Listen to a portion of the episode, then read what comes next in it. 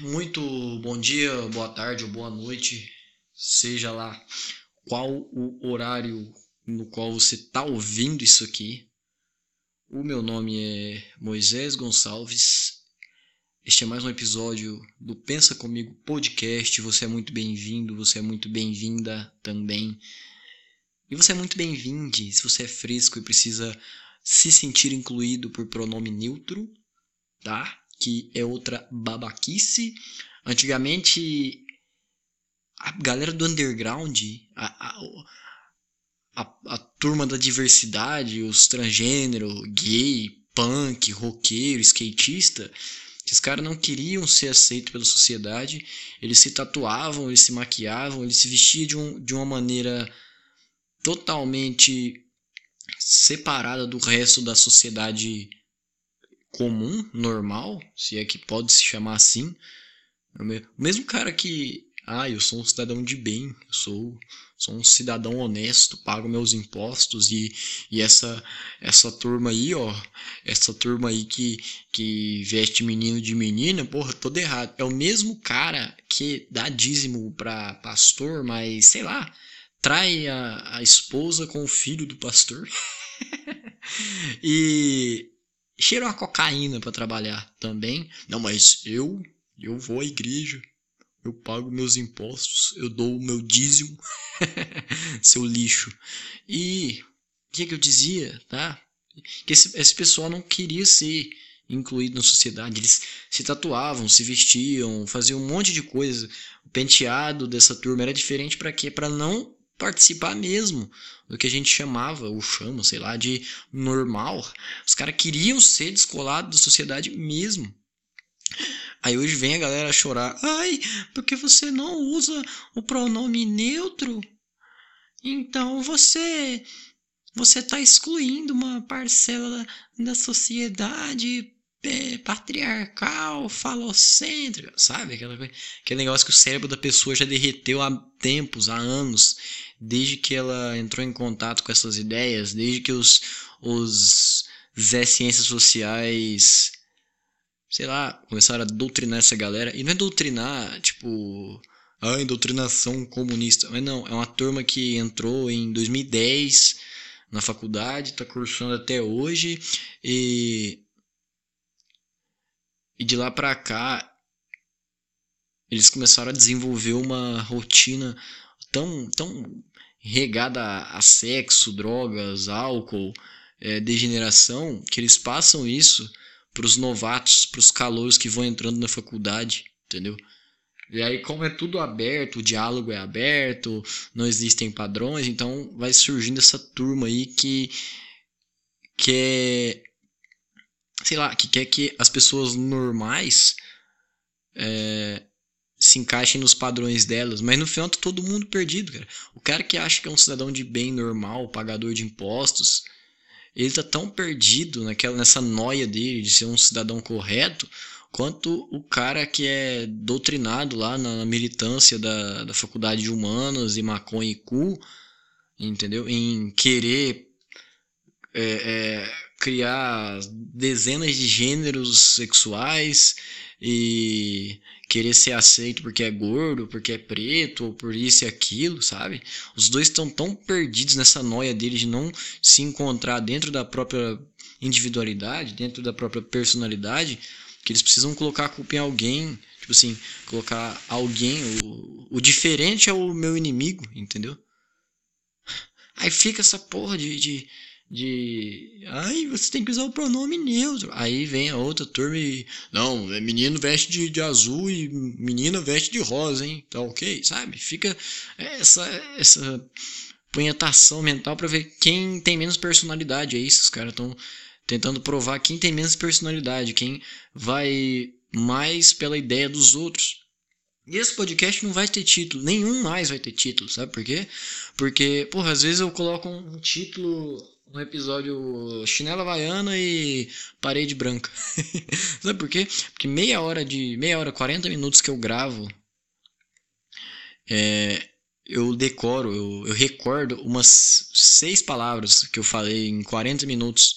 E aí as primeiras palavras dessas seis que me vêm à cabeça é o que eu coloco no título e é o que vai para a descrição e que eu tento encaixar em algum contexto. Aí você vai ouvir o episódio achando que eu vou falar de chinela havaiana e parede branca e não tem nada a ver. Eu falo disso por cinco minutos e crio uma tese totalmente furada e pulo de assunto, entendeu? E acaba sendo um clickbait. A minha diferença pro. Porra, pro Bart Simpson lá, pro, pro Bart Simpson não, né? A minha diferença pro seriado dos Simpsons é que os caras têm uma puta equipe foda por trás. Tem desenhista, roteirista, não sei o que, papapá. Não preciso de cinegrafista, né? Porque é um desenho.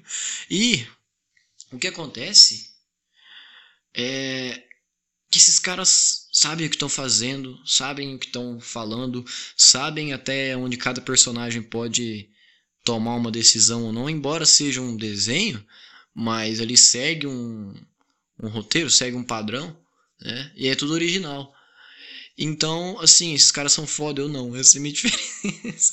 A diferença é que tem muita gente por trás do, da, de um seriado como Simpson e aqui isso só eu falando, olhando para a parede e buscando palavras a todo a cada segundo dentro da minha cabeça para tentar emendar um assunto. E, cara, e quando eu digo, ai, aqueles esses roteiristas são foda, esses artistas são os caras, esses caras são diferenciados. Não é que eu tô me menosprezando, que eu tô buscando por acaso alguém vir comentar aí, não, cara, você tem que é, erguer a cabeça porque você é bom. Não, não tô buscando isso. O negócio aqui é, cara, que eu cheguei na idade. Eu tenho 21 anos. Eu tô na idade que eu sou capaz já de reconhecer que eu vou ser só mais um no mundo. Tô numa idade onde eu deveria ter tomado todas as decisões da minha vida para chegar agora e ter certeza de que eu vou ser um diferencial no mundo, entendeu? A questão é, a questão é de todos os meus ex-colegas de classe que eu convivi desde a primeira série, todos nós temos aí 21 a 23 anos. Estamos, estamos nessa faixa aí. Uma pequena porção já está uh, anos dedicada na, na academia, os caras já estão fortes, já estão com o corpo da hora, atletas. Outros estão há uh, vários anos também dedicados nas suas vidas universitárias, nas suas vidas acadêmicas. Estão estudando pra caralho, já estão visando um, um, concurso ou uma vaga numa empresa foda de, do setor lá. É, já estão trabalhando, fazendo estágio, que é, tem, tem artigo publicado, não sei o quê outra porção está trabalhando no comércio formal, no comércio comum. E, sei lá, uns estão se dando bem, outros não. E outra porção, sei lá, já é pai de família ou a namorada da grávida, entendeu? E outra pequena porção já foi preso ou está preso agora. De todos os colegas de, de, de escola com quem eu já estudei. Ninguém está com a vida foda, tipo, puta, tô ganhando grana já, mas existe uma pequena fração dessa galera que já tá exercitando esse potencial de ser alguém diferente, entendeu? Na, na, nas suas vidas é, profissionais. E eu com 21 anos olho para todo esse horizonte e não é, não é me medindo com a régua dos outros, tá? Não é cronometrando a corrida, não é cronometrando a minha corrida com o cronômetro dos outros, mas se bem que o tempo é tempo, né? o tempo ele é o tempo todo jeito, mas cara, eu com 21 anos eu meio que aceitei que eu vou ser só mais alguém no mundo e que o mínimo que eu tenho que fazer é continuar. O mínimo que eu tenho que fazer é me dedicar às coisas que eu já faço sem ter muita ambição, tá? Se eu, se eu realmente quisesse mudar o mundo de alguma forma, fazer alguma coisa foda, ser notado, eu tinha que ter começado isso com 14 anos, 15 anos. Eu tinha que ter, desde minha, meu final de adolescência, já ter tomado várias decisões que me levariam a outros patamares que me colocariam em situações onde eu desse as cartas, onde eu estivesse no controle. E isso envolve estudo, isso envolve também é, ter um preparo físico, tá? Realmente, se eu, sei lá, tivesse, estivesse fazendo academia desde os meus 15 anos, eu teria um corpo, porra, um corpo escultural. Então, de certa forma, eu imporia mais respeito às pessoas ao meu redor, então poderia dar as cartas, então poderia liderar aquela coisa que eu estivesse mexendo.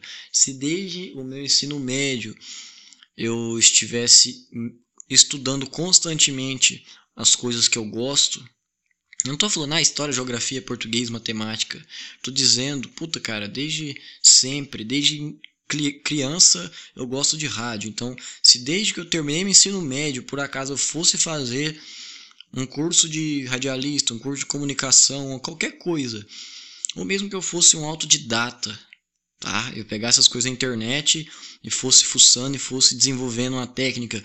Talvez hoje com 21 anos eu já estivesse em uma condição em que eu soubesse gravar melhor um podcast, em que eu tivesse uma oportunidade é, mais, mais adequada na rádio, é, já tivesse nem morando aqui, mas sabe, eu deveria ter começado essas coisas há muito mais tempo do que agora e justo agora eu estou me dando conta. Não, não de que já é tarde, mas que eu perdi muito tempo e que o que me resta é fazer o mínimo para ser um cidadão comum, entendeu? Para fazer minha função ali, ser pago por isso e ir para casa dormir. E não é me fazendo de coitado ou precisando que as pessoas me incentivem ou me motivem. Porque a motivação, cara. O que, que é motivação? Bicho, eu acho o seguinte: eu encho a cara hoje. Começo a beber cachaça agora. Vou dormir 4 da manhã, acordo às 8, quebrado, dor de cabeça, dor no corpo, mal pra caralho. E aí eu teria a brilhante ideia de tomar mais cerveja para rebater a ressaca. E sempre funciona. Aquela cerveja que você abre trincando, chega a estar tá branca, aquela cerveja rebate a sua ressaca. Ela dá a impressão de que eu nasci de novo. Mas aquela ressaca vai se acumular e quando eu parar de beber e deitar para dormir, eu vou acordar muito mais destruído do que se eu tivesse, sei lá, tomado um chazinho de boldo, uma aguinha de coco e ficado de boa. Ou um, um epocler.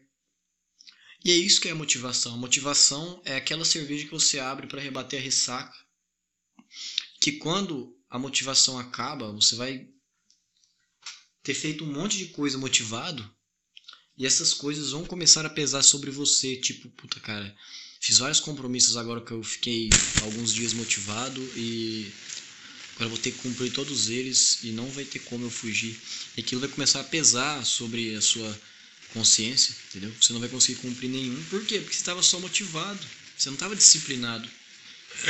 Você já não estava compromissado com aquelas mesmas situações. E é isso que eu encaro sendo a motivação. Então, assim, eu não preciso de motivação. E eu acho legal que tem certos dias em que eu acordo muito bem disposto, querendo fazer as coisas e atrás, mas eu seguro a onda, sabe? Sabe quando você está ficando bêbado e você sabe que você conseguiria beber muito mais, só que é melhor parar naquela cerveja? Então, sou eu quando eu acordo muito disposto e motivado. Eu, eu, o meu cérebro me diz que eu posso e que eu devo fazer várias e várias coisas ao longo do dia mas a minha própria consciência me rebate dizendo, cara, isso é só uma fase, isso vai passar, então não então não beba mais cervejas além do que o seu corpo aguenta agora, porque isso vai ter um preço. E o preço de estar muito motivado é estar sobrecarregado. Então eu não me motivo, quando eu estou motivado eu seguro a onda, eu faço as coisas com calma, tá? E sei lá. Meio que eu aceitei, sabe? Que eu vou ser um cidadão comum. E que se eu tivesse que mudar o mundo, eu teria começado isso há muito tempo. Eu teria começado até por mim, né? Porra, estudando, fazendo academia, praticando um esporte, tendo um conhecimento muito foda, muito além em relação a alguma, alguma coisa que eu goste, entendeu? Sendo um especialista no assunto. É como se eu. Cara, é como se eu quisesse fazer um, uma máquina que transforma pedra em água, sendo que eu não conheço absolutamente quase, eu conheço, não conheço quase nada de motor, tá? Se você me desse um motor de qualquer coisa para eu montar e, é, sei lá, desmontar, limpar e montar de novo, eu não saberia, porque eu nunca fui treinado para isso. Então, como eu poderia querer inventar uma máquina que transforma pedra em água? Esse, é, essa é minha, essa é minha síntese sobre querer mudar o mundo. Esse, essa que é a pegada do cara que, cara, lembrei de uma, de uma situação que aconteceu comigo. Eu fui pagar a internet na lá na loja lá, da onde onde onde é a loja da, da coisa. Eu fico, eu fico tentando criar umas palavras para para explicar o básico, mas assim, eu fui lá na loja pagar a internet.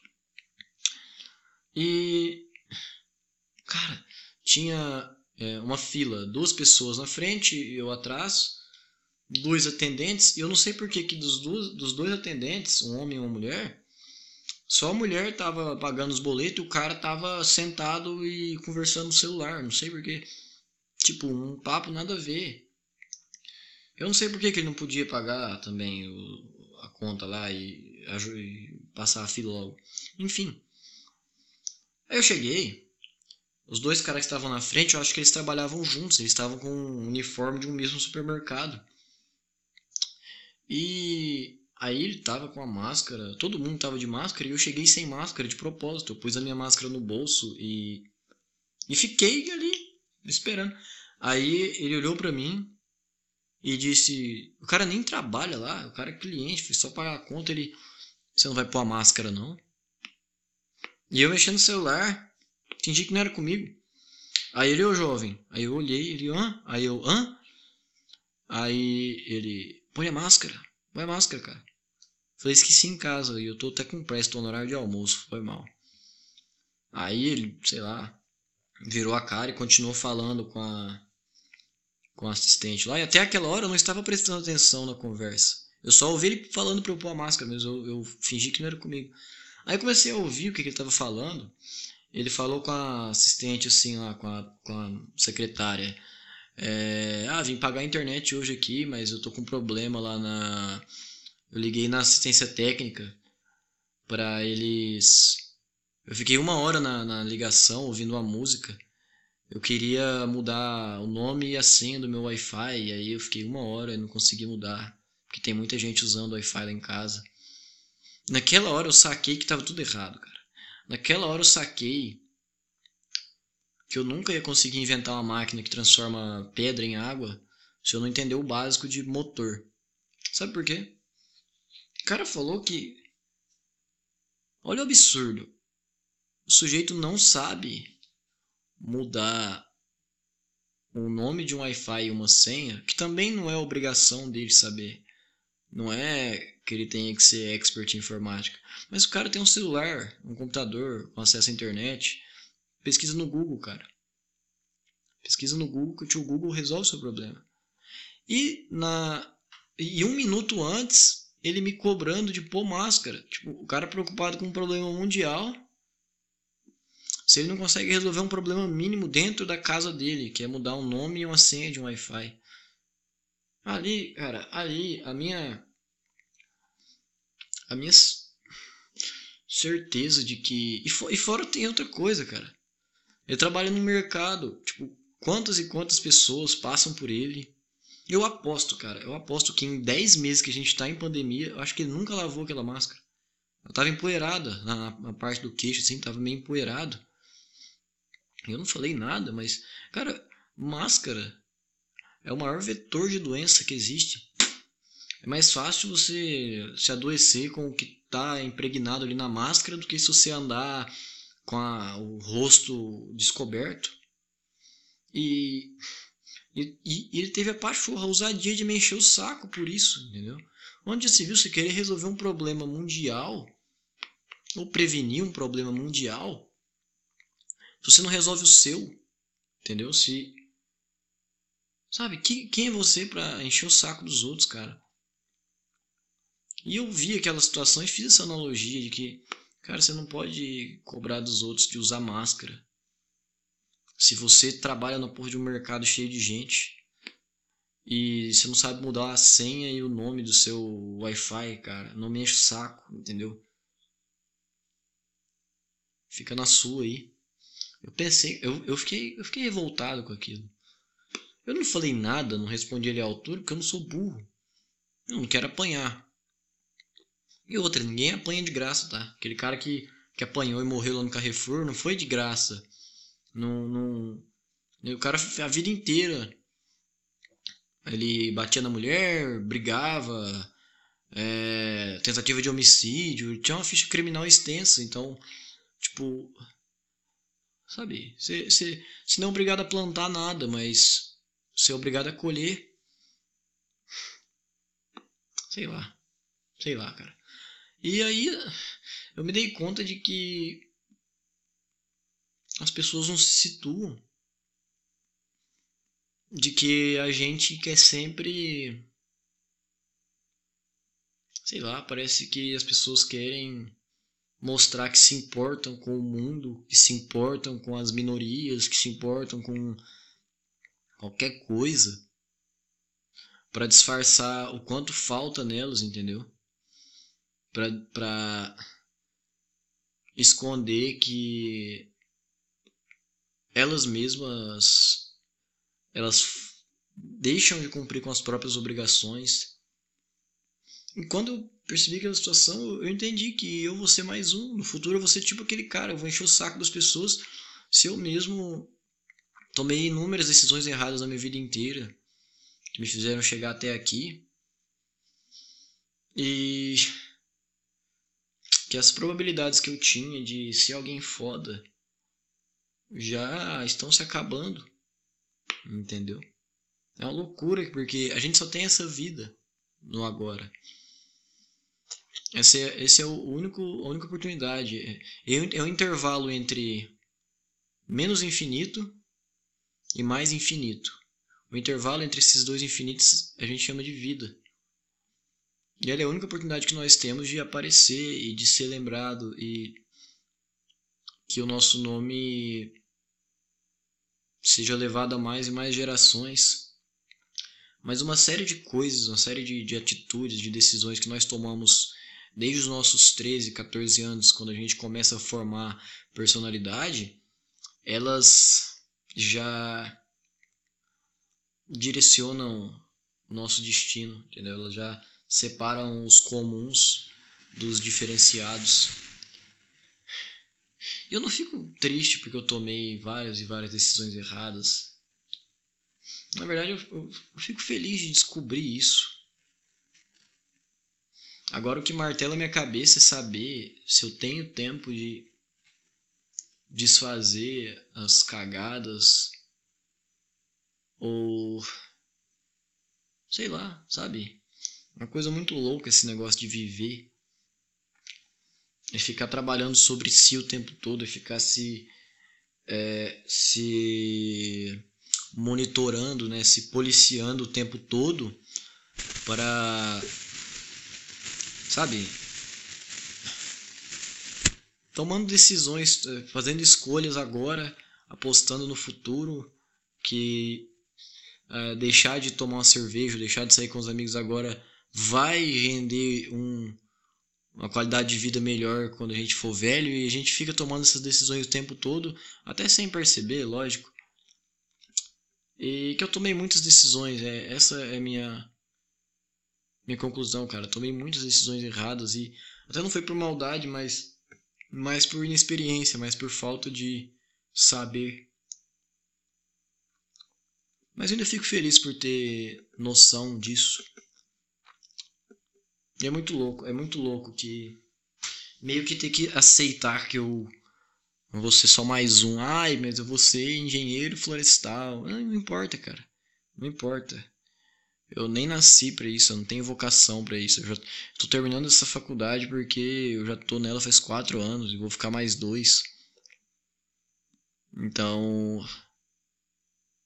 eu nunca pesquisei nada relacionado à floresta na minha vida, nunca.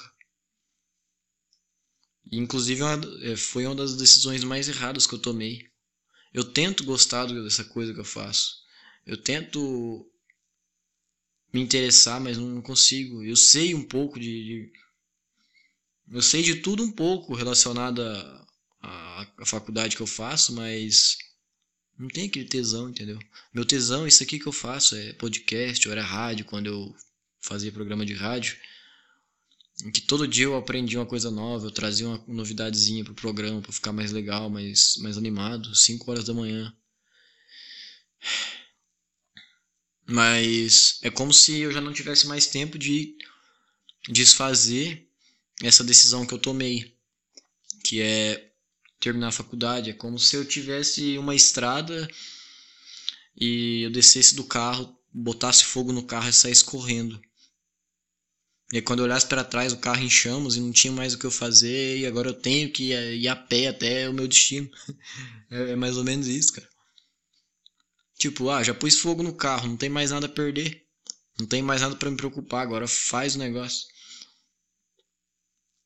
Ah, sei lá, foi, foi isso aí. Só queria. Só queria falar isso aí mesmo. E se por acaso você chegou até aqui, você teve a coragem de chegar até aqui, se inscreve aí, deixa like. Principalmente, o mais importante de tudo, me manda uma história no e-mail. Eu sempre deixo o meu e-mail na descrição, cara. Me conta alguma coisa. Teve um ouvinte, amigo meu, Thiago, que contou uma puta história de vida dele relação à faculdade, trabalho, morar com os pais. Aí teve um outro ouvinte aí, o Pedro, que contou a respeito da, da família dele ser muito. Fazer muita pressão sobre ele em relação a estudos, e que ele teve praticamente um burnout aos 10 anos. E hoje ele é um cara mais centrado, que se socializa mais. Aí teve a história do rapaz que mora com uma família muito, muito tóxica, com um irmão agressivo, e que ele tá se programando aí para sair fora e entrar na, no exército. Cara, eu li histórias fodas já nesse podcast. E eu fico muito honrado com isso. Então você que tá ouvindo até agora e queira me contar qualquer coisa, manda e-mail, tá? Sinta-se à vontade. Sua história é muito bem-vinda aqui. Eu vou nessa, tá? Fui e um beijo no coração de cada um.